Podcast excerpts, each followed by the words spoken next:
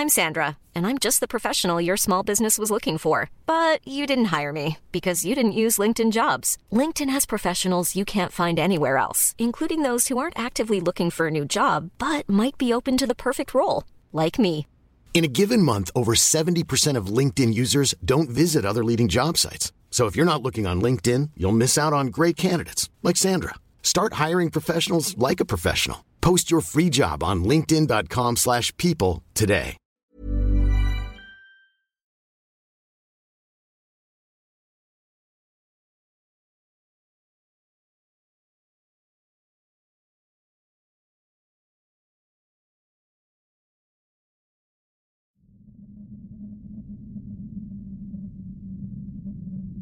Crecí en un poblado que en su mayoría está rodeado por extensas tierras de cultivo, antes de que todo se pierda entre kilómetros y kilómetros de árboles. No muy lejos de mi antigua casa vivían mis abuelos y tres tíos, que en general se dedicaban a la agricultura. Sus tierras sí que eran un tanto extensas, a tal punto que podías perderte si no tienes cuidado. Bueno, solía quedarme los fines de semana o cuando mi madre tenía que ir a la ciudad por trabajo. Por supuesto, esperaba con ganas ese momento, ya que no me aburría con mis abuelos.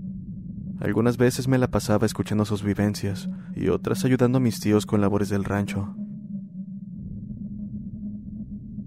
Entrando un poco en contexto, en sí la comunidad no era muy grande en aquel entonces, así que no era muy raro que todos se conocieran. Asimismo, las noticias sobre foráneos se difundían rápidamente, pero no solo eso, lo mismo ocurría con las historias paranormales brujas, duendes, en general ese tipo de seres. Pero había una historia de la que pocos conocían. El eco del bosque. No es exactamente su nombre real, fue más bien uno que le di, pues en todas las veces que mi abuelo la contó jamás lo mencionó, y nunca supe si lo tenía.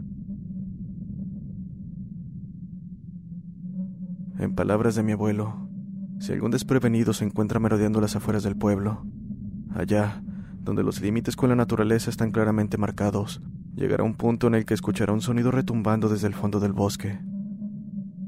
Nadie sabe cómo se escucha realmente, porque pocos son los que han vivido para contarlo. Y de esos, aún menos los que quedan cuerdos para hilar palabra.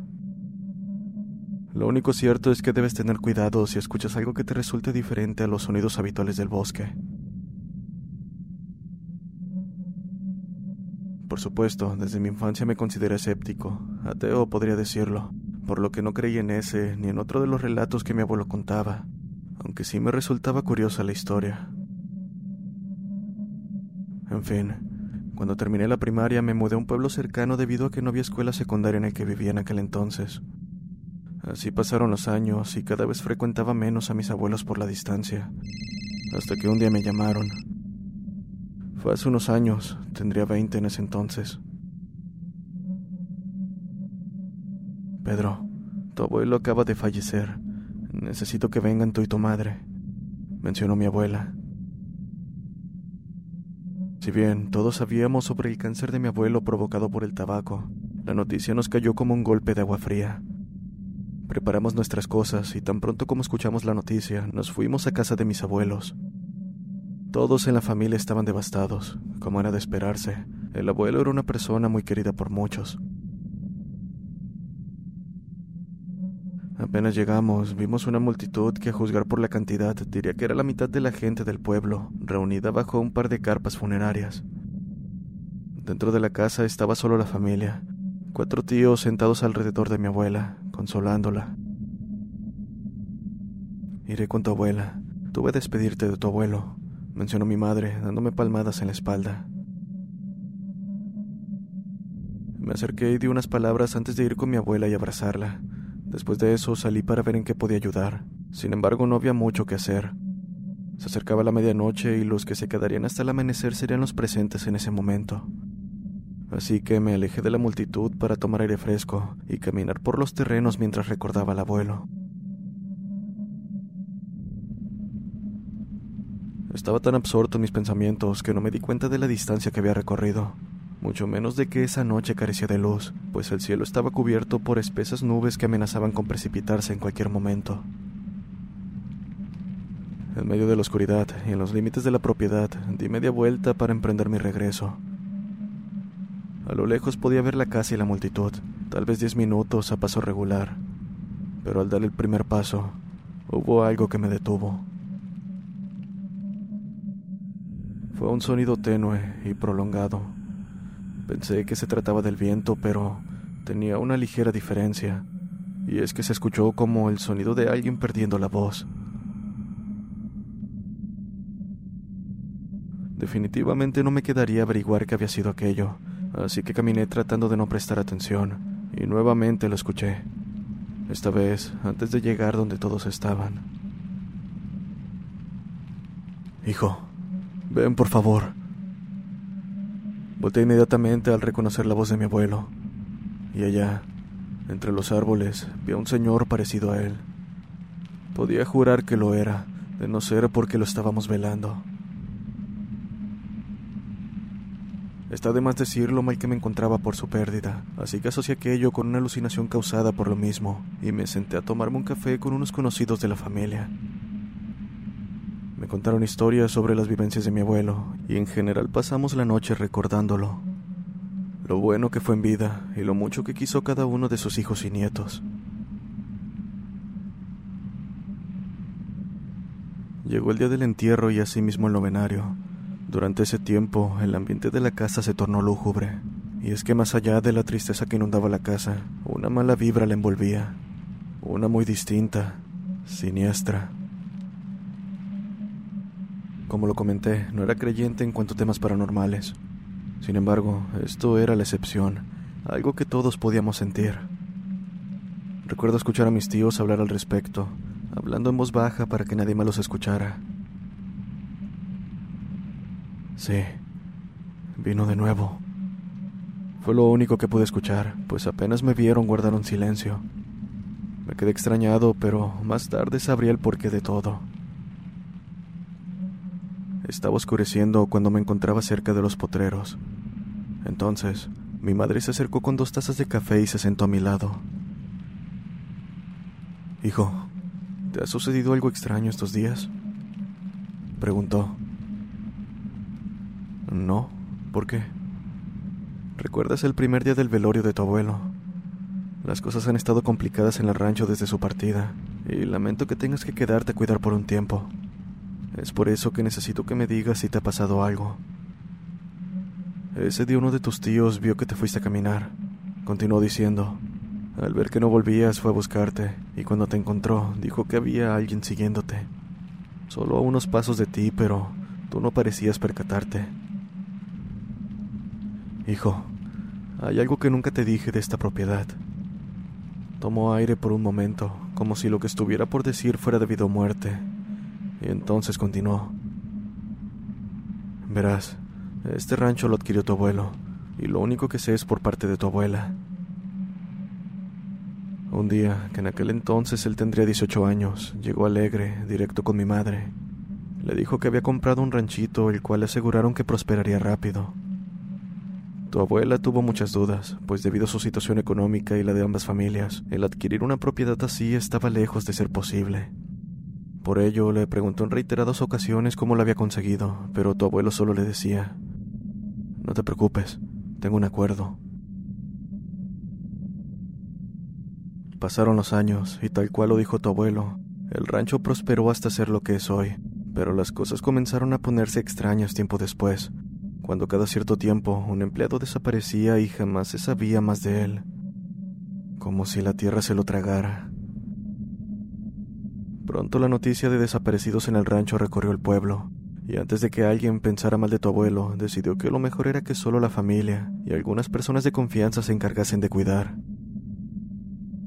Para este punto, algunos de tus tíos ya eran adultos y podían trabajar. Yo solo era una niña, pero recuerdo bien algunas cosas, en especial las noches en las que tus tíos llegaban pálidos, diciendo que habían visto a uno de los trabajadores desaparecidos merodeando la propiedad.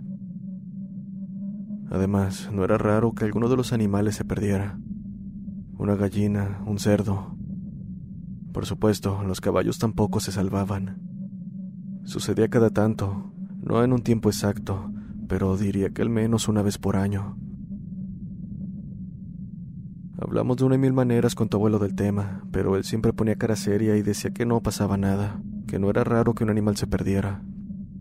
Pero cuando escuchaba que alguien había visto uno de los empleados desaparecidos, su rostro cambiaba completamente y exaltado decía que por nada del mundo debíamos acercarnos a los límites de la propiedad, los que separan al rancho de la espesura del bosque, mucho menos adentrarnos en él. Lo repitió tantas veces que casi se volvió una regla para nosotros. Es por eso, hijo, que estamos preocupados por ti. No sabemos qué fue lo que hizo tu abuelo en el pasado, pero los pocos que lo conocen de años dicen que hizo un pacto con el maligno para tener dinero. Tu abuelo era una muy buena persona y no quiero creer en esas cosas, pero eh, siento que esas desapariciones no son más que cuotas que eso se estaría cobrando. Ma, no te preocupes, solo son supersticiones. Ya sabes, todo debe tener una explicación. Las desapariciones tanto de personas como de animales. Le dije antes de que continuara. Ella solo me dio una mirada de preocupación, pero asintió y se fue a la casa. Por mi parte me quedé cuidando el establo, pues ahora que mi abuelo no estaba y mis tíos se encontraban ocupados, era mi deber cuidar con algunos primos, cada uno con tareas distintas. Debo mencionar que el giro principal del rancho es la agricultura, pero también hay otro tipo de actividades como el ganado y la venta de huevos, etc. Además, hay trabajadores que no son de la familia, pero no son tantos como las que fotos antiguas mostraban. En fin, una vez terminado lo mío me dirigí a la casa a descansar.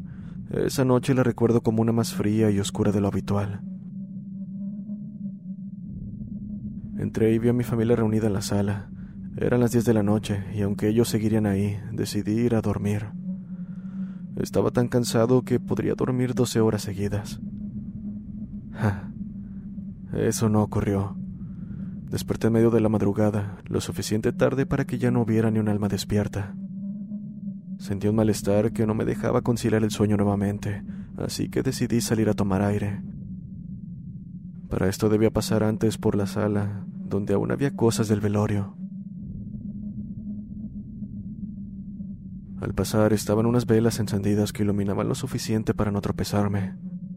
En medio, coronas fúnebres, arreglos florales en general y una gran foto de mi abuelo en el centro de todo. Pasé persignándome por respeto a su memoria. Llegué a la puerta y antes de abrirla, la luz de las veladoras parpadeó.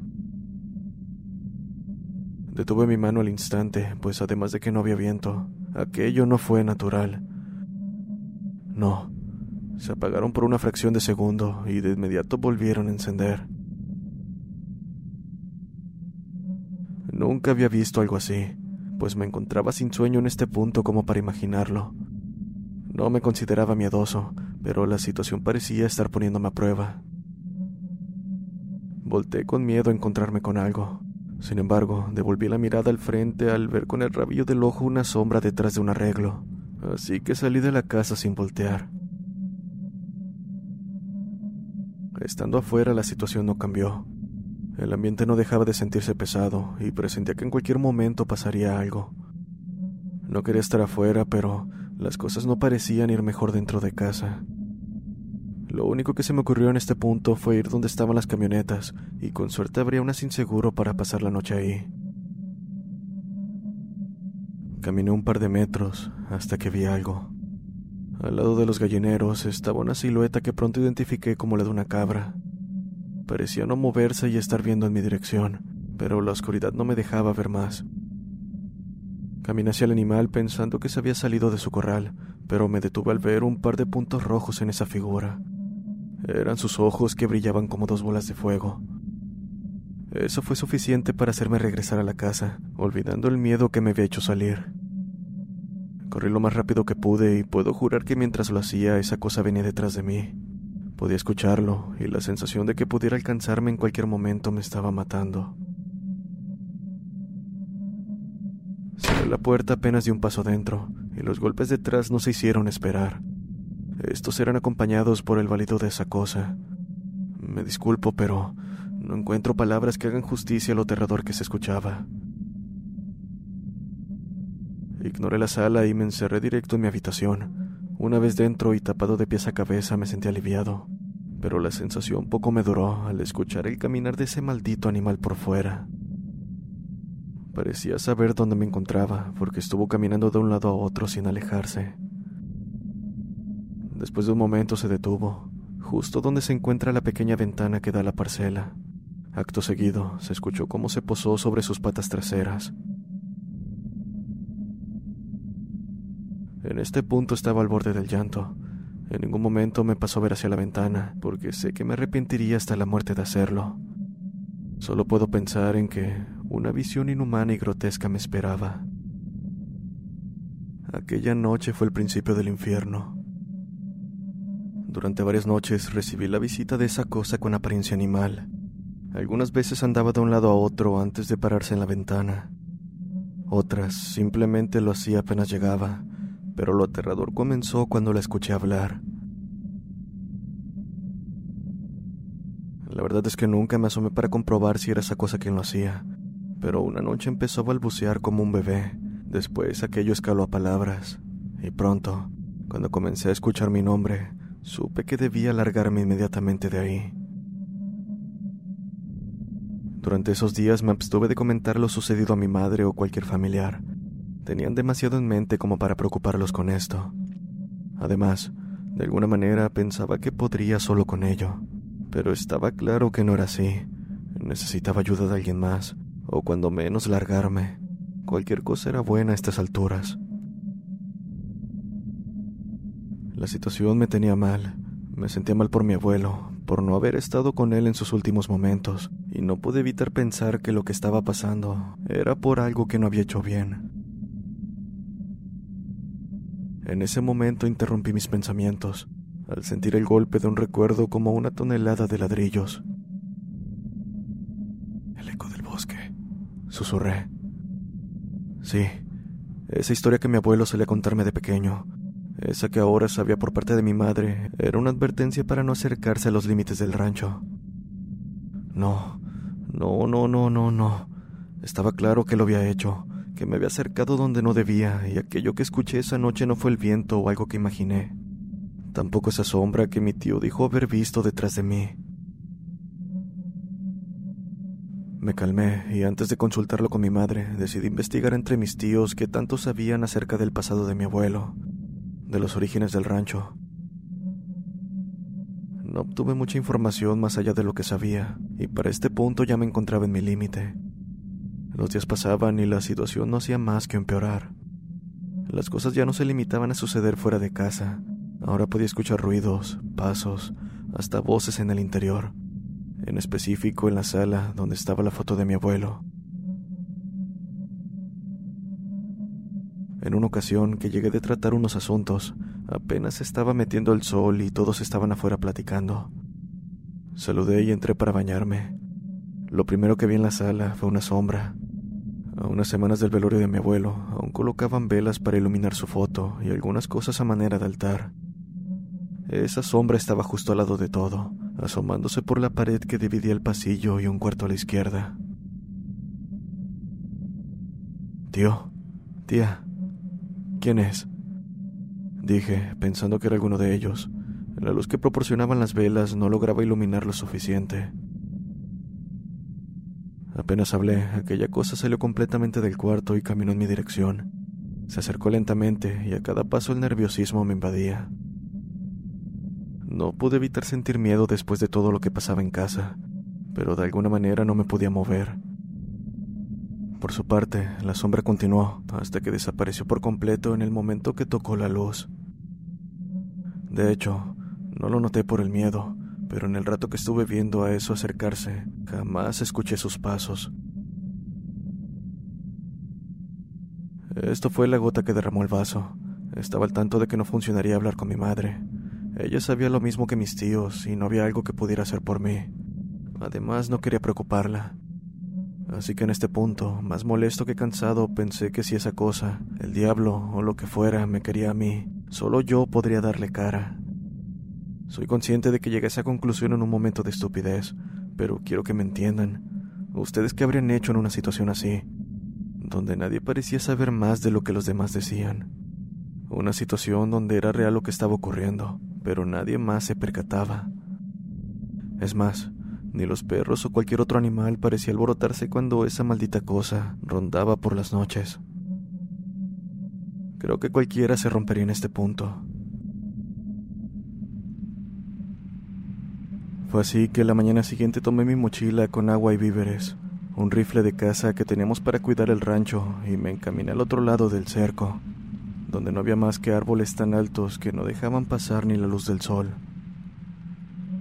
Si había un lugar donde podía encontrar respuestas, definitivamente era ese.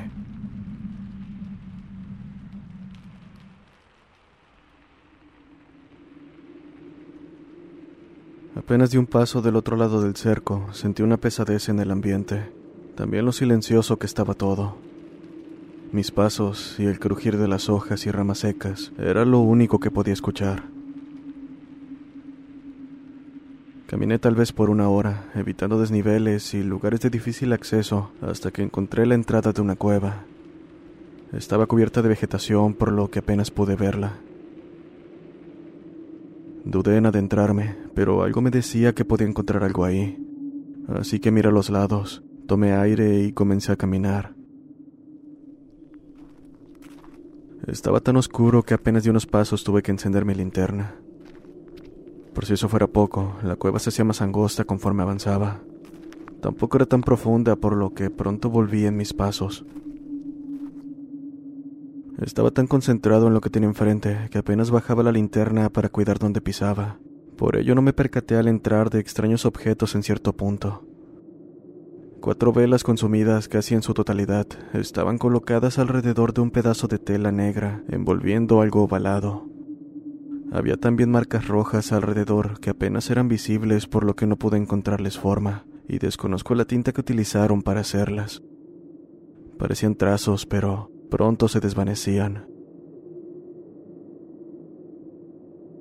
Creo que ni siquiera necesito decir lo mal que me puse al ver eso. Me encontraba relativamente lejos del pueblo, y aunque un cazador pasara por esta cueva, ¿quién demonios dejaría veladoras de tal forma que daban la impresión de ser para un ritual? Sin pensarlo, continué mi camino a la salida, con una sensación creciente de tener a alguien siguiéndome. No sé si era una especie de paranoia, producto de lo que acababa de ver, pero sentía que alguien o algo venía justo detrás de mí, pisándome los talones. La mente es poderosa, una frase que muchos conocemos y toma sentido en situaciones de estrés. Puede hacernos incluso ver cosas donde no las hay. Por más extraño que parezca, esperaba que fuera así. Solo mi mente jugándome una broma, pero mi sentido de alerta estaba lejos de ser injustificado. Pedro. Esa fue nuevamente la voz de mi abuelo, solo que esta vez un poco distorsionada provenía justo detrás de mí resonando en la cueva, la misma que hace momentos había explorado, y no había visto nada más que las veladoras. Lo que me caló hasta los huesos fue que la voz no se detuvo al decir mi nombre. Seguido a ella, una risa cortada como de alguien con tos empezó a retumbar en mis tímpanos. El miedo fue suficiente para impedirme caminar, quedando unos pasos de la salida, en el límite donde la luz desaparecía por completo detrás de mí. Más poco duré en ese estado, pues al sentir una mano con largos dedos en mi espalda, corrí a toda prisa y solo hasta que estuve lo suficiente lejos de la cueva volteé. Juro que cuando lo hice, vi algo esconderse en la oscuridad. No pude ver más allá de una figura adentrándose, pero eso no quita el terror que sentí. Está de más repetirlo, pero revisé esa cueva y no había nadie en el momento que la exploré. Era imposible que no me haya percatado de la presencia de algo de ese tamaño. Mientras corría, desgarré parte de mi ropa a causa de lo que menos que hacía era cuidar el camino. Incluso caí un par de veces antes de detenerme a retomar el aliento. Ya estaba lo suficiente lejos de la cueva, pero no sabía qué tan cerca del rancho. Lo único que me importaba hace unos instantes era alejarme. Por ello perdí la orientación. Me avergüenza haber sentido tanto miedo que hasta me hizo olvidar que llevaba un rifle conmigo. Volté a mi mochila, suspirando de alivio al ver que aún lo tenía. Entonces, encendí un cigarrillo y me recargué en un árbol para tratar de pensar qué hacer. Recordar mi recorrido para encontrar una manera de volver. Revisé mi reloj viendo que eran casi las 3 de la tarde. Aún había sol, pero con tanto árbol a mi alrededor apenas se notaba. Dentro del bosque se percibía más bien como un día nublado. Me puse de pie y tomé mis cosas. A pesar de que no me agradaba la idea, lo mejor era volver a la cueva y de ahí retomar el camino al rancho. Después de todo, lo único que hice fue correr en línea recta hasta cansarme, por lo que encontrarla no sería problema. Pronto me encontraba cerca y cada paso pesaba más que el anterior. Temía encontrarme con lo que sea que tocó mi espalda y vi esconderse cuando corrí. Sin mencionar, la voz que era similar a la de mi abuelo. Quería creer que lo que vino fue más que un efecto visual o algo así, pero las velas, el pedazo de tela y lo demás daban la sensación de que algo muy raro estaba ocurriendo. No pude evitar recordar las veces que mi abuelo me advertía no ir al otro lado de la cerca, sobre las voces que podría escuchar. Si bien no creía en esas historias, escucharlas durante tanto tiempo generaron un interés que con los años me incitó a investigar al respecto. Fue lo suficiente para saber que la voz que escuchaba no era de mi abuelo, era de alguien o algo más imitándolo, provocando esa especie de distorsión o estática, como alguien hablando a través de un walkie-talkie. Detuve mis pensamientos cuando estuve tan cerca de la cueva como para verla. Lucía más tenebrosa que hace unos instantes, tal vez porque en este punto el sol comenzaba a ocultarse y mi alrededor se tornaba oscuro. Eso, o solo era mi miedo actuando para mal, pero la verdad es que encontrar una explicación no podría importarme menos. Sin más, tomé y preparé mi rifle. Esta vez nada me sorprendería. A unos metros de la entrada, recogí mis pasos mentalmente, y una vez ubicado el camino que tomé para llegar, comencé a caminar lo más lejos de ahí. Estuve tentado en volver y tomar fotografías de esa especie de altar improvisado, pero descarté la idea casi al instante, sacudiendo la cabeza un par de veces.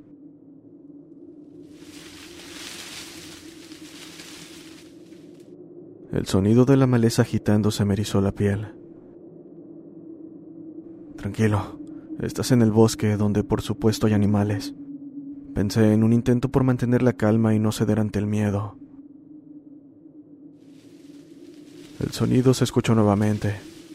No muy lejos, tal vez cinco o seis metros de donde me encontraba.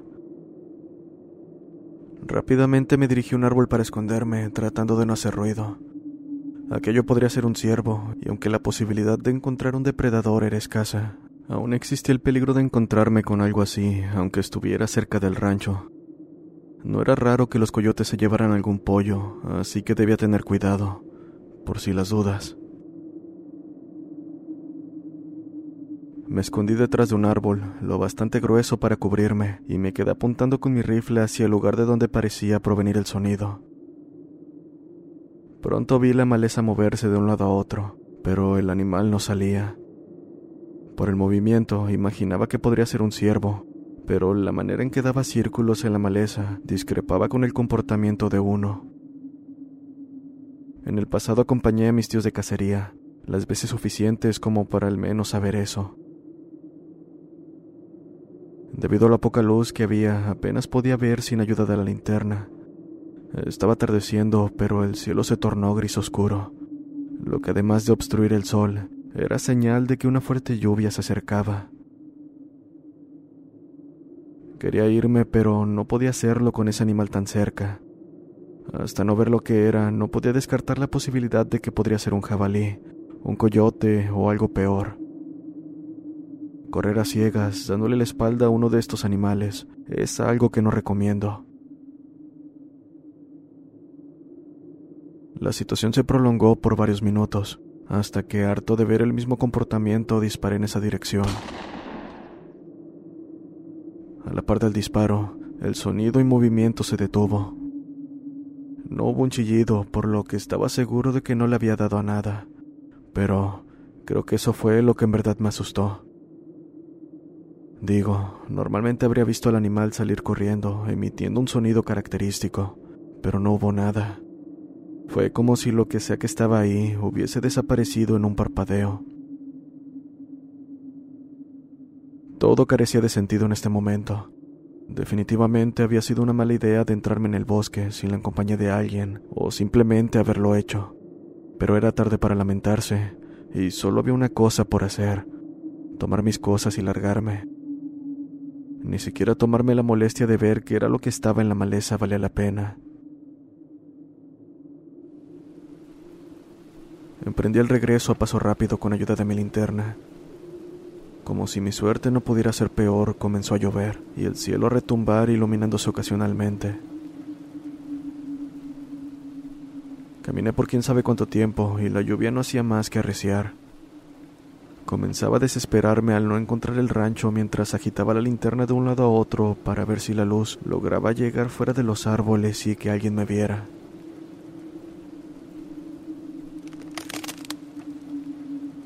Una vez más escuché la maleza agitarse, esta vez a unos cuantos metros detrás de mí. Volté de inmediato apuntando con el rifle, el cual casi dejó caer al ver que la cabeza de esa maldita cabra, la misma que había visto aquella noche fuera de la casa, se asomaba detrás de un árbol. A juzgar por la altura en que se encontraba, debía estar sobre sus patas traseras. Aún así, el tamaño era ridículo. Yo, midiendo un metro ochenta y cinco, podía decir que era por lo menos 1.5 veces más que mi estatura. No se movía, y debido a la oscuridad lo único que podía apreciar era la forma de su cabeza. Tenía tanto miedo que no quería apuntar mi linterna hacia esa cosa. Temblaba mientras ahogaba un grito que seguramente me dejaría fónico. Poco importó no hacerlo, porque en ese instante un relámpago iluminó el área, dejándome ver esa cosa. Y lo que vi sobrepasó con creces cualquier horror imaginable. No es que la cabra estuviese parada o fuera normalmente grande. Lo que estaba detrás del árbol era su cabeza cercenada, siendo sostenida por una mano con largos y oscuros dedos. Del otro lado sobresalía su mano sosteniendo el tronco del árbol. Solo pude ver tres dedos, sin uñas y de un color negro como escamoso. No recuerdo más debido al shock que me provocó ver eso. A pesar de estar por desmayarme, aquella cosa parecía no percatarse de que la había visto, porque continuó sosteniendo la cabeza sin moverse un centímetro. Segundos después, escuché nuevamente la voz. Pedro, hijo, ven, ven por favor. La misma frase, una y otra vez con el mismo tono, con la misma estática, tal cual sería escuchar el mismo fragmento de un cassette rebobinado cientos de veces. A pesar de que la voz venía en todas direcciones, como si rebotara en cada árbol, sabía que era esa cosa quien me estaba hablando. También supe que era la misma que estaba en aquella cueva. Por su tamaño, imposible que cupiera en ese lugar tan pequeño pero ni siquiera valía la pena tratar de encontrarle sentido. Caminé en dirección contraria a esa cosa, poco a poco tratando de hacer el menor ruido, y ese fue el único momento que agradecí la lluvia, ya que mis pasos se mezclaban con los demás sonidos. Pronto me encontraba donde menos quería estar, en la cueva. Sin embargo, no lo pensé dos veces y entré por la lluvia y por miedo a encontrarme con lo que sea que estaba afuera. Con suerte no me había seguido, y solo restaba esperar que amaneciera o que dejara de llover.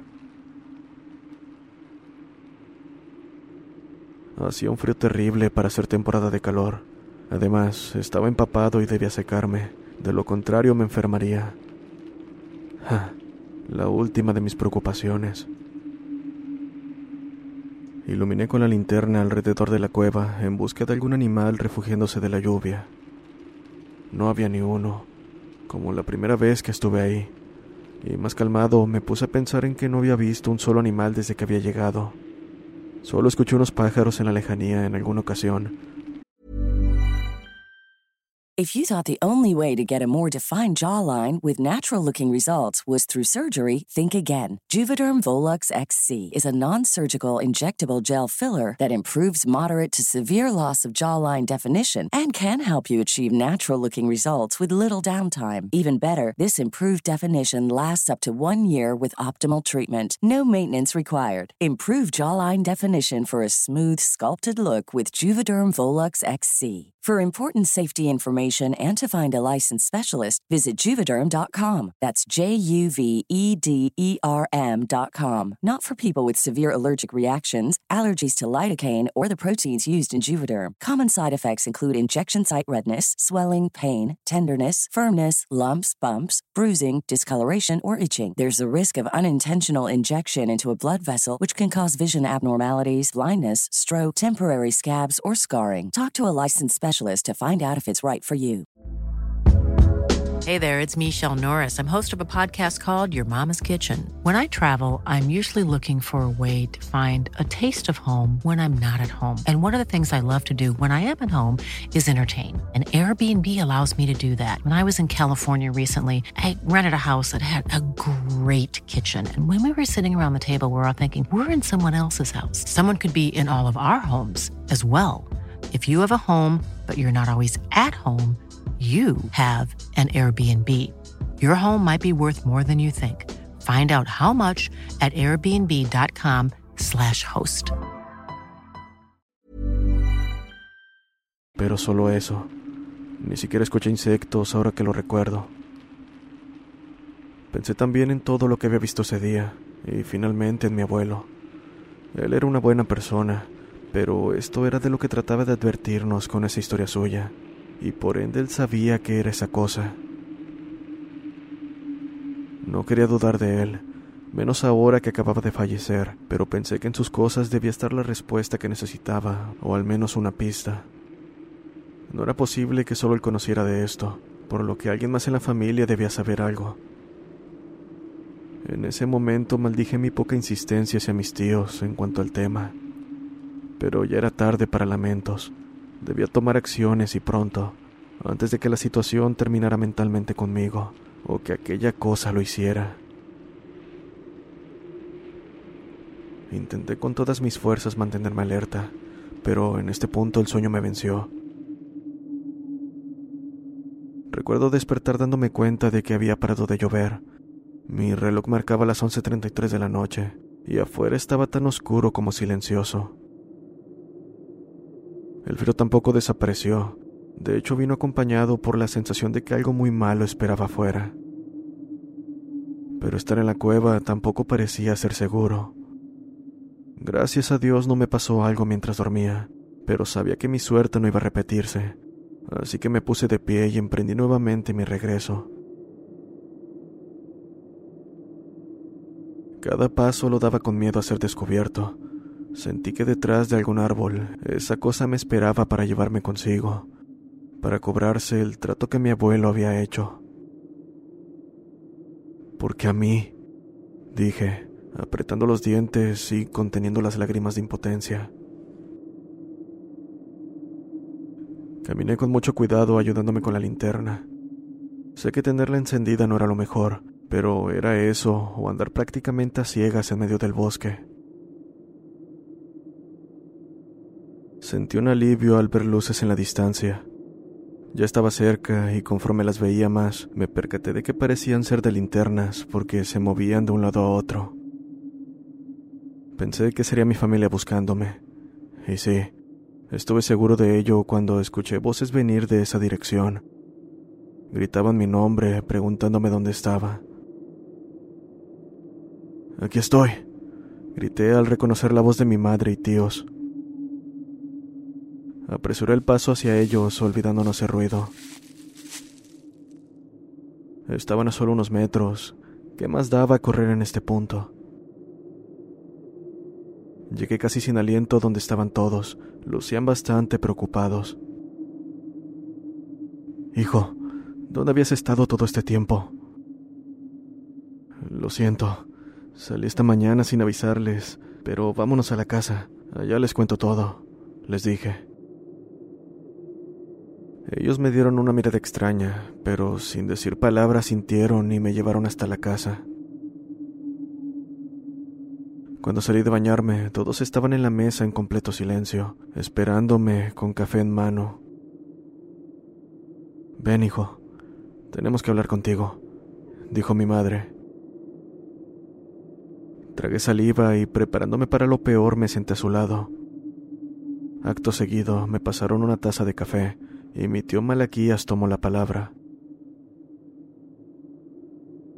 Pedro, no sé por qué cruzaste los límites del rancho, mucho menos sé lo que te pasó, pero espero que nos lo cuentes a detalle.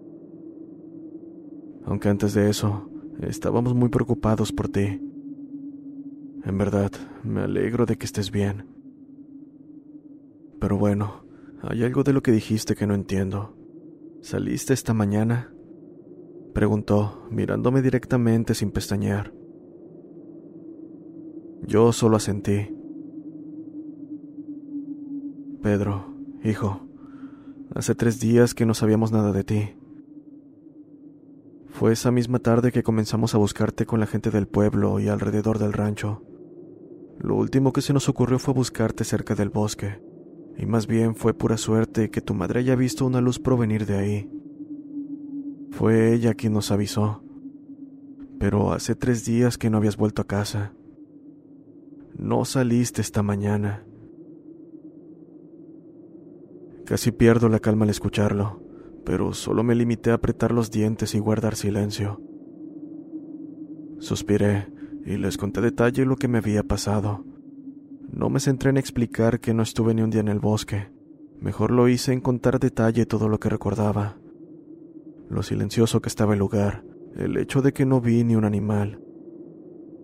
La cueva, la especie de altar que encontré ahí mismo, la presencia que estuvo detrás de mí, y por último, el ser de gran tamaño escondido detrás de un árbol, el que sostenía la cabeza de la cabra. Para esto les expliqué también lo ocurrido días antes, los pasos en la casa, la presencia de alguien, la cabra siguiéndome y acosándome por varias noches. Ellos escucharon cada una de mis palabras sin interrumpirme, Podía ver cómo su rostro se desfiguraba en horror mientras continuaba. Incluso hubo un punto en el que mi madre no pudo contener las lágrimas, pero mis tíos me dijeron que continuara. Así que también les comenté acerca de las dudas que tenía en cuanto al pasado de mi abuelo.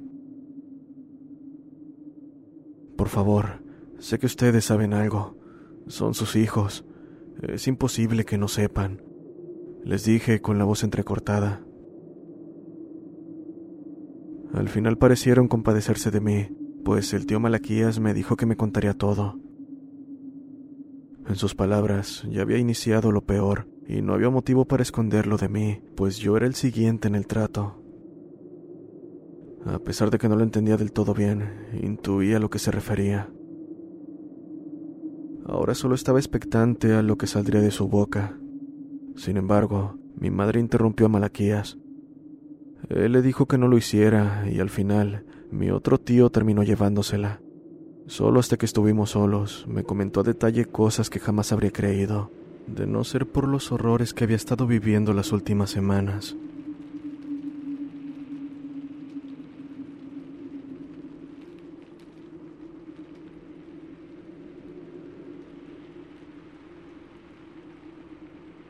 Mira, hijo, no soy quien para decírtelo, pero soy el que más conoce la historia de tu abuelo. El que tu tío Alfredo se fuera apenas se despidió está relacionado con lo que te ocurre. Debo decir que el tío Alfredo es el cuarto de los hijos, el más joven de todos y quien desde que nací no vivía en el rancho. Desde que estaba pequeño me tocó ayudar con lo relacionado al rancho. Continuó. Era el mayor y por ende tenía la obligación esas labores iban desde herrar las vacas, darles de comer a los animales, etc. Pero no terminaba ahí, pues mi deber incluía alimentar al guardián. Así es como tu abuelo se refería a esa cosa de los límites. Cada mes el abuelo se encerraba en el cuarto de herramientas para cocinar. Al principio no sabía qué era, Solo me daba una olla como para alimentar a la familia tres veces, y tirando de una carretilla, la llevaba al punto que me indicaba. De ella emanaba un olor tan nauseabundo que se quedaba en tu nariz por días, y eso que estaba cocido. No quiero pensar en su olor si no lo estuviera. Con el tiempo fui acostumbrándome a eso y al hecho de que no me daban explicación al respecto. Pero la curiosidad siempre puede más. Un día, que como de costumbre llevaba la comida para el guardián, estando lo suficiente lejos, ya casi llegando a donde debía dejarla, decidí dar un vistazo a la comida. Encendí mi linterna y quité la tapa. Dentro había vísceras y demás partes de animales sobresaliendo de un líquido rojizo oscuro. Casi vomito al verlo, pero como pude, tratando de mantener la calma, la tapé de nuevo y dejé la olla en el lugar de siempre. Tío, ¿por qué mi abuelo hacía eso? Interrumpí, esperando saber el motivo detrás de todo eso. Tranquilo, es justo a donde voy. Esa misma noche esperé a que el abuelo estuviera solo. Le pregunté qué era exactamente lo que estaba alimentando. No es algo que tengas que saber aún. Solo debes tener en cuenta que por ningún motivo debes entrar en ese lado del bosque, dijo mientras me miraba fijamente. No quise indagar en el asunto, pues temía por el tipo de castigo que tendría por hacerlo. Así pasó el tiempo y tus demás tíos y madre crecieron. Por mi parte, la rutina de llevar alimento no había cambiado, incluso podría decirse que me había acostumbrado. Asimismo, mis labores en el rancho fueron escalando, y prácticamente era el segundo al cargo en caso de que el abuelo no estuviera. Un día, platicando con él, salió nuevamente el tema de la comida, y tal vez porque estaba algo tomado, tu abuelo comenzó a platicar del tema. A grandes rasgos, e incluso llegué a pensar que era una historia fantasiosa. Me contó que hace mucho, cuando aún no nacíamos y el rancho ni siquiera existía, soñaba con tener dinero. Salía a beber de vez en cuando con sus amigos, con quienes platicaba del futuro y lo que les gustaría hacer. Entre risas y bromas dijo, con gusto daría mi alma si me resuelven la vida. Pasaron las horas e iba de camino a su casa. Le tocaba ir solo porque nadie vivía cerca suyo. Además, el tramo era largo y oscuro pero nada a lo que no estuviera acostumbrado.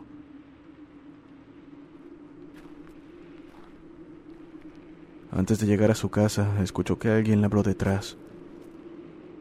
Pegó un brinco al ver un sujeto demasiado cerca, como para no haberlo notado. Antes de que pudiera decir algo, el sujeto le dijo que había escuchado la plática con sus amigos y le pareció que podría ofrecerle un trato. Solo necesito que cuides uno de mis animales, a cambio te daré dinero, tierras y la seguridad de que durará para varias generaciones, le dijo. El abuelo pensó que esa persona simplemente estaba mal de sus facultades mentales o que le estaba haciendo una broma. Así que molesto le dijo que se fuera o tendría problemas. Pero dice que no pudo negarse al ver cómo el sujeto le extendía unas monedas de oro envueltas en un pedazo de tela. Jamás le cruzó por la mente que se tratara de algo con fantasmas o algo así. Más bien pensó que el tipo le ofrecía entrar a un negocio turbio y solo debía hacer algunos trabajos para él. La meta de tu abuelo era clara y podría decirse que era avaricioso, así que al aceptar, el sujeto le dijo lo que debía hacer para cuidar al animal. El resto de la historia la conoces, Pedro. Tu abuelo no me contó más, pero he sido testigo de las desapariciones y esa cosa que está lejos de ser algún animal que haya visto antes. Tu abuelo me contó eso porque ya era mayor y pronto heredaría las tierras. Asimismo, la responsabilidad de cuidar a eso. Jamás volví a ver al sujeto, pero me dejó en claro que la prosperidad duraría siempre y cuando siguiéramos alimentando al animal. Él cumplió su palabra y la comida jamás nos ha faltado.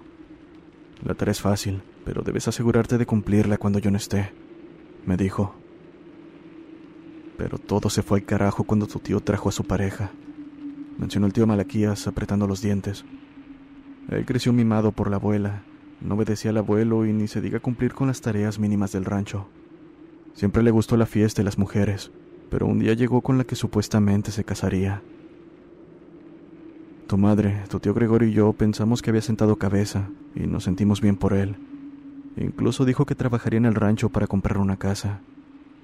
Eso alegró a tu abuelo, quien le enseñó todo lo necesario.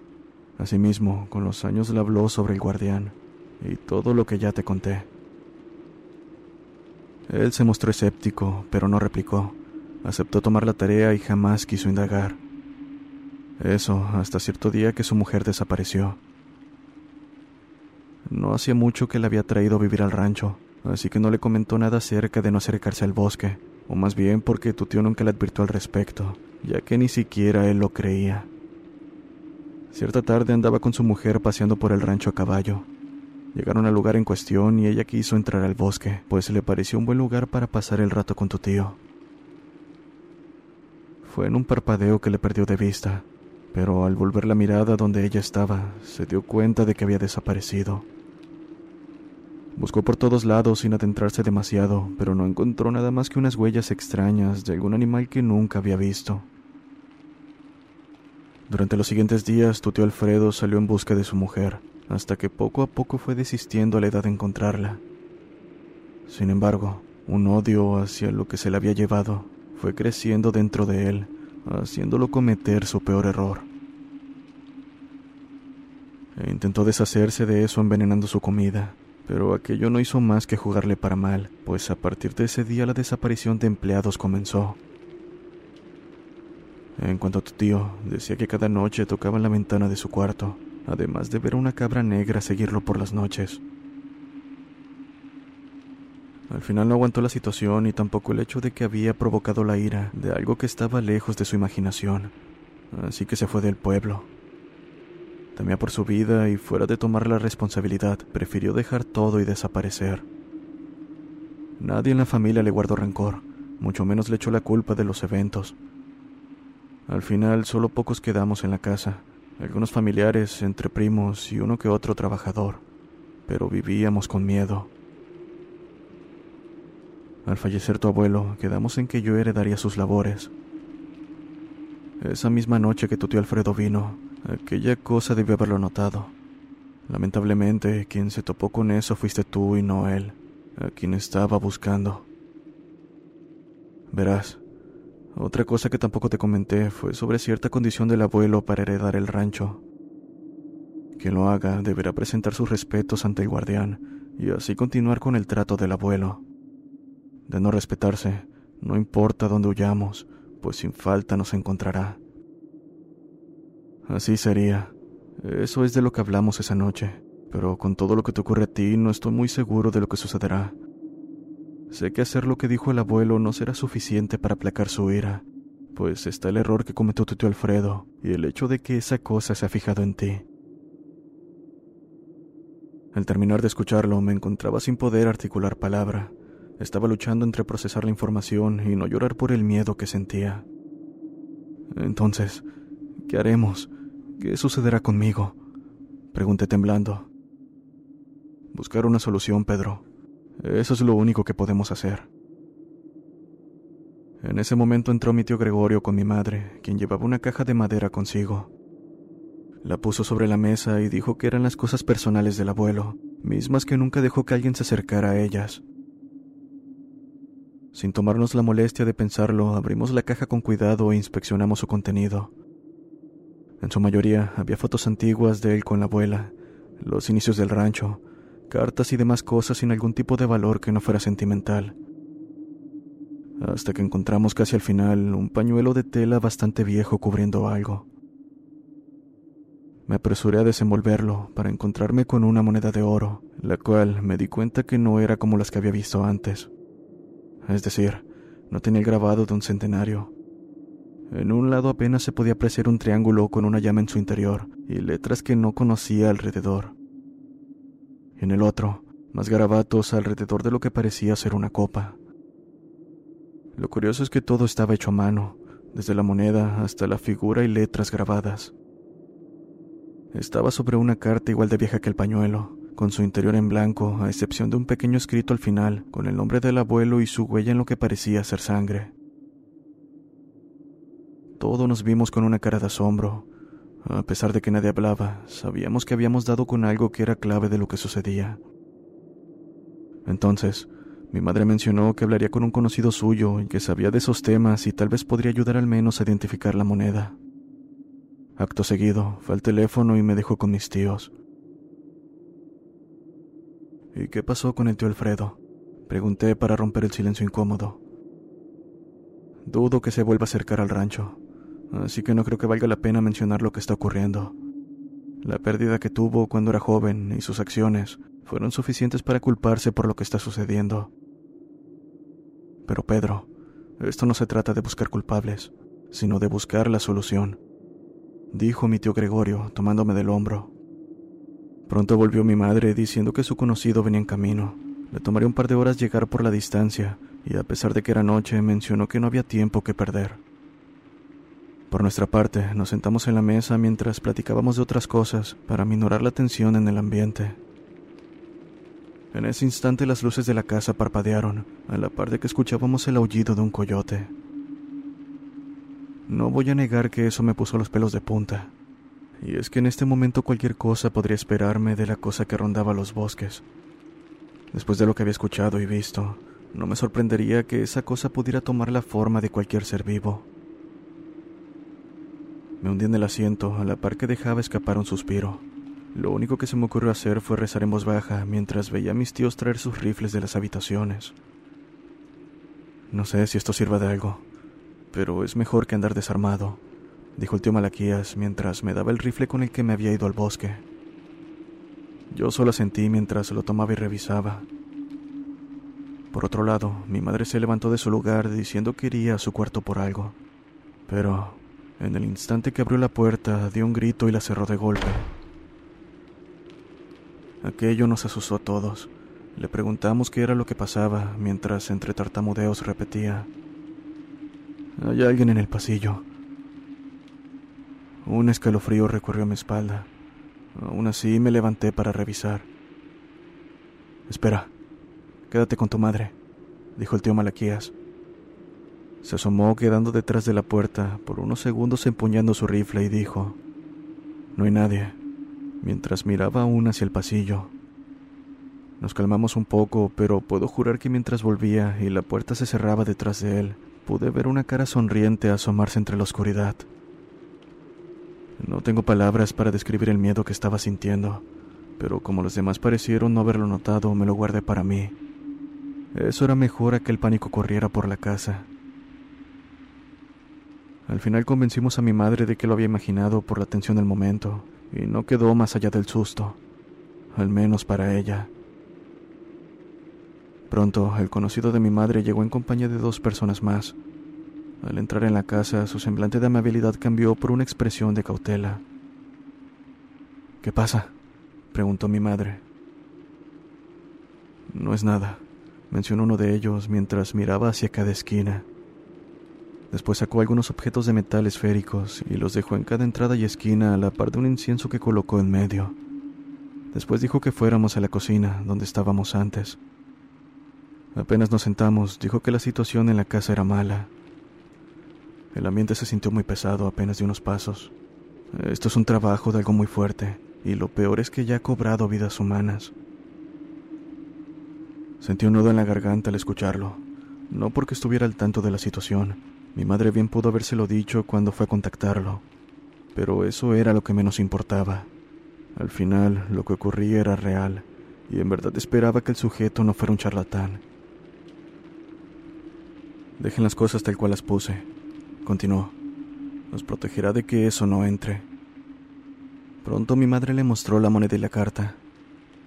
Esta persona, a quien llamaremos David, se quedó observándola en silencio, mientras sus acompañantes colocaban objetos al igual que en el recibidor.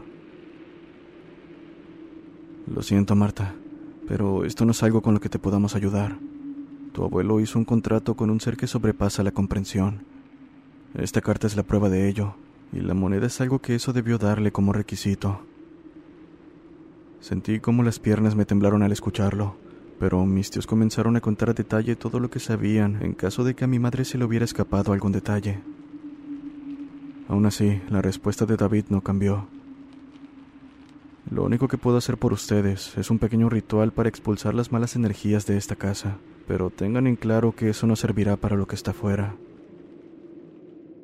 Así, después de hacer lo suyo, se despidió de mi madre y dejaron la casa. Pasaron 15 minutos cuando la puerta de la entrada comenzó a ser golpeada. Lo hacían de una manera insistente, así que me levanté pensando que era el conocido de mi madre quien habría olvidado algo. No lo hagas, gritó el tío Malaquías desde el pasillo, haciendo que me detuviera con la mano en la perilla. ¿Por qué? Shh. Ni siquiera me dejó terminar, pero haciendo caso guardé silencio. Mi madre y mi tío Gregorio se pusieron detrás de Malaquías, escuchando con atención hasta que los golpes se detuvieron. ¿Por qué no abren? Se escuchó del otro lado de la puerta. Abran. En ese momento el coraje pudo más, así que grité a todo pulmón. Lárgate. En el nombre de Dios no podrás entrar. Hubo una breve pausa y después una risa enferma. Dios no está aquí. No desde que tu abuelo hizo el trato. Lo deben cumplir, tarde o temprano. Esa maldita voz hizo que cayera sentado sin poder hablar. Mis tíos se acercaron y me arrastraron hasta la cocina donde nos encerramos. Después, tomaron sus armas y se pusieron del lado de la ventana para revisar el exterior. En cuanto a mi madre, intentaba calmarme escondiendo su miedo. Pronto los ruidos cesaron y no pasó nada más, pero nos quedamos en vela hasta que salió el sol. Solo hasta ese momento nos fuimos a descansar. No te preocupes, Pedrito. Nos quedaremos hasta que esto se solucione, dijeron mis tíos antes de irse a sus habitaciones. Eso me dio un poco de paz, pero no la suficiente como para dormir tranquilo. Aunque era de día, no podía cerrar los ojos sin que los recuerdos de lo vivido me golpearan. Pero al final estaba físicamente mal y terminé rendido ante el sueño. En esa ocasión tuve uno de esos sueños lúcidos. En él me encontraba en medio del bosque frente a la cueva. En su interior estaba un pequeño altar con velas encendidas y una ofrenda. Era un recipiente del cual emanaba un olor insoportable. De su interior sobresalían vísceras y ojos de lo que quiero creer eran animales. Inconscientemente me acerqué al altar y vi cómo de la oscuridad salía un ser de tamaño desproporcionado, cuadrúpedo, pero con extremidades tan bizarras como esa cosa en sí. Su piel oscura parecía caerse a tiras. Dos cuernos como los de un alce sobresalían de su cabeza, y un hocico carcomido mostraba sucios y afilados dientes. A pesar de los cuernos y la forma en que andaba, aquello estaba lejos de ser un alce o algo así, pues sus patas terminaban en tres dedos con largas garras. Eran como los que vi asomarse en aquel árbol. Aunque estaba consciente de lo que ocurría y de que era un sueño, no podía alejarme de ahí. Solo miraba esa cosa cuando de pronto sentí un peso en mi mano. Era el pañuelo con la moneda y la carta. En ella aparecía mi nombre y lo demás ya no estaba en blanco. Había letras que no podía entender. A pesar de ello, supe lo que quería esa cosa. Me había elegido para ser el sucesor en el trato, y a pesar de que no quería, mis movimientos eran controlados por una fuerza sobrenatural. Justo antes de posar mi dedo ensangrentado sobre la hoja desperté. Me levanté agitado y sudando frío. Al revisar mi reloj vi que eran las seis de la tarde. Había dormido prácticamente todo el día, supongo por lo cansado que estaba. También vi que en mi mano derecha estaba el pañuelo con las cosas adentro. Me levanté casi de golpe y fui a la sala donde estaban mis tíos y mi madre esperándome. ¿Qué pasa? ¿Por qué están todos serios? Hijo, hemos decidido que lo mejor es que te vayas.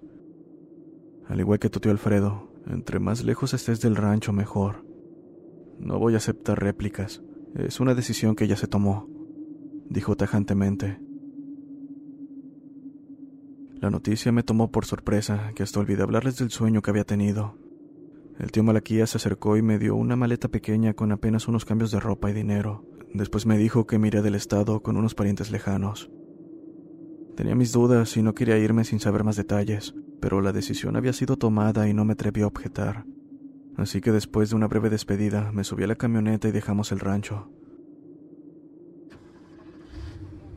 No era tarde, pero en este punto el sol ya se había ocultado. Teníamos que ir con cuidado al ser terracería, con caminos empinados y peligrosos. Tal vez no lo mencioné, pero es una zona de difícil acceso.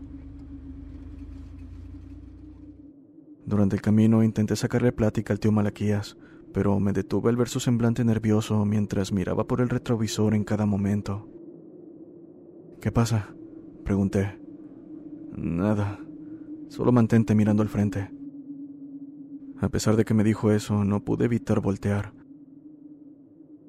Aunque no lograba ver nada más que oscuridad, en un punto pude ver una mancha moverse de un lado del camino al otro. Dejé salir una risa nerviosa, pues estaba claro que esa cosa nos estaba siguiendo. A pesar de que lucía como un animal cualquiera cruzando el camino, estaba claro que no lo era. Agárrate fuerte, dijo el tío antes de que pudiera decir algo. Acto seguido aceleró a pesar de que íbamos en una bajada empinada. Solo sentía como la camioneta brincaba violentamente, de alguna manera evitando voltearnos. Al final, llegamos a la parte recta del camino, cuando de la nada algo embistió la camioneta haciendo que nos volteáramos. Dimos un par de vueltas antes de terminar boca abajo. Gracias a Dios traía el cinturón de seguridad y no salí disparado, pero estaba lejos de sentir alivio. Volté hacia mi tío para preguntarle si se encontraba bien, dándome cuenta de que no estaba en su asiento. Tampoco estaba la puerta del lado del copiloto, como si hubiese sido arrancada junto con él. Ahora estaba en medio de la sierra, solo y rodeado por silencio y oscuridad hasta que escuché un grito, tan cerca que rápidamente identifiqué era la voz de mi tío. Mientras intentaba quitarme el cinturón de seguridad que se había atascado, volteé hacia donde la voz provenía. De alguna manera me las arreglé para ver por el retrovisor de mi puerta. Estaba solo unos metros de mí. Parecía que se había fracturado un hueso porque se quejaba mientras estaba en posición fetal. Espere, tío, voy a pedir ayuda, le dije. En ese momento vi una sombra emerger de los matorrales. Eran un par de manos con tres dedos y afiladas garras. Tomaron a mi tío mientras él se quejaba, y lo siguiente que escuché fueron los gritos más aterradores que jamás había escuchado, a la par de huesos quebrándose una y otra vez, mientras el grito se apagaba poco a poco. Después, una voz emergió de la oscuridad. ¿Por qué dejaste que nos pasara esto? Tú eres el único responsable, y tú serás el siguiente. Era la voz distorsionada de mi abuelo y mi tío Malaquías hablando a la vez. Repetían la frase una y otra vez mientras pasos muy pesados se aproximaban. Hurgué desesperadamente mis bolsillos en busca de mi celular, como si eso fuera ayudarme. Lo único que logré conseguir fue un pañuelo, ese mismo pañuelo que no sabía cómo había llegado a mi pantalón. Entonces supe lo que quería esa cosa y cómo detener esta pesadilla, aunque estaba consciente de que solo sería de momento. Entre lágrimas y sollozos tomé el paño, saqué la carta y como lo vi en mi sueño, tenía escrito mi nombre y el texto indescifrable. Rápido tomé con mi dedo pulgar sangre que brotaba de mi frente y lo coloqué en el centro de mi nombre escrito. A partir de ese momento todo se nubló lentamente hasta que en medio de la risa de cientos de voces perdí la conciencia. Desperté al día siguiente en una camilla de hospital, con mi madre y mi tío Gregorio a mi lado. Al verme, llamaron a los médicos para que me revisaran. Me dijeron que me había accidentado con mi tío y que gracias a Dios no me había pasado nada más que un desmayo ocasionado por golpearme la cabeza, pero por suerte no había sido nada grave. Ojalá tu tío Malaquías hubiera corrido con la misma suerte, dijo Gregorio antes de que pudiera preguntar. Me dijeron que durante el accidente salió disparado de la camioneta. Lo encontraron metros atrás en los arbustos, completamente desfigurado. Pero el detalle que más me perturbó no fue que estaba casi irreconocible, fue el hecho de que parecía haber sido despojado de sus vísceras. Según el personal de rescate, pudieron haber sido animales salvajes, más que nada por la forma descuidada en que estos fueron arrancados. Por mi parte, solo escuché y me guardé mis palabras. La situación estaba lo suficiente mal como para comentar lo que en verdad había ocurrido. Pasaron los días y pronto fui dado de alta. Después de discutir con mi madre, se decidió que me quedaría en el rancho para ayudarlos con el velorio de mi tío. Cuando todo pasó, decidí abordar el tema con ellos. Lo sabemos. Te tienes que quedar. Fue lo que me dijeron apenas comencé a hablar. Supe que no había nada más que decir y solo sentí. Han pasado años de esto y aún no logro olvidar cada minuto de terror que viví. Por cuestiones de seguridad evité mencionar detalles sobre la ubicación del rancho, por más vagas que puedan ser, pues aún sigue funcionando. Como lo han de imaginar, soy el actual encargado, y por más que pase el tiempo, vivo con el deseo de terminar con esta maldición. He dedicado cada día de mi vida a encontrar una solución, y espero encontrarla. Hasta ese día, seguiré llevando la ofrenda a la cueva en medio del bosque.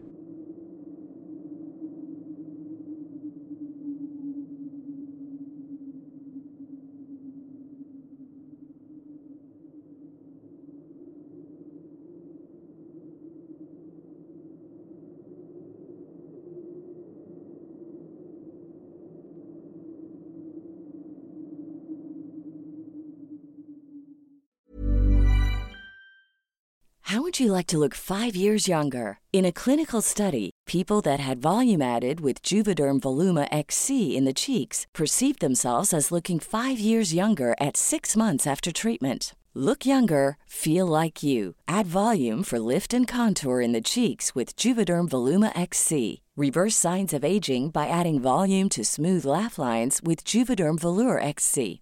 For important safety information and to find a licensed specialist, visit juvederm.com. That's J U V E D E R M.com. Not for people with severe allergic reactions, allergies to lidocaine, or the proteins used in Juvederm. Common side effects include injection site redness, swelling, pain, tenderness, firmness, lumps, bumps, bruising, discoloration, or itching. There's a risk of unintentional injection into a blood vessel, which can cause vision abnormalities, blindness, stroke, temporary scabs, or scarring. Talk to a licensed specialist to find out if it's right for you.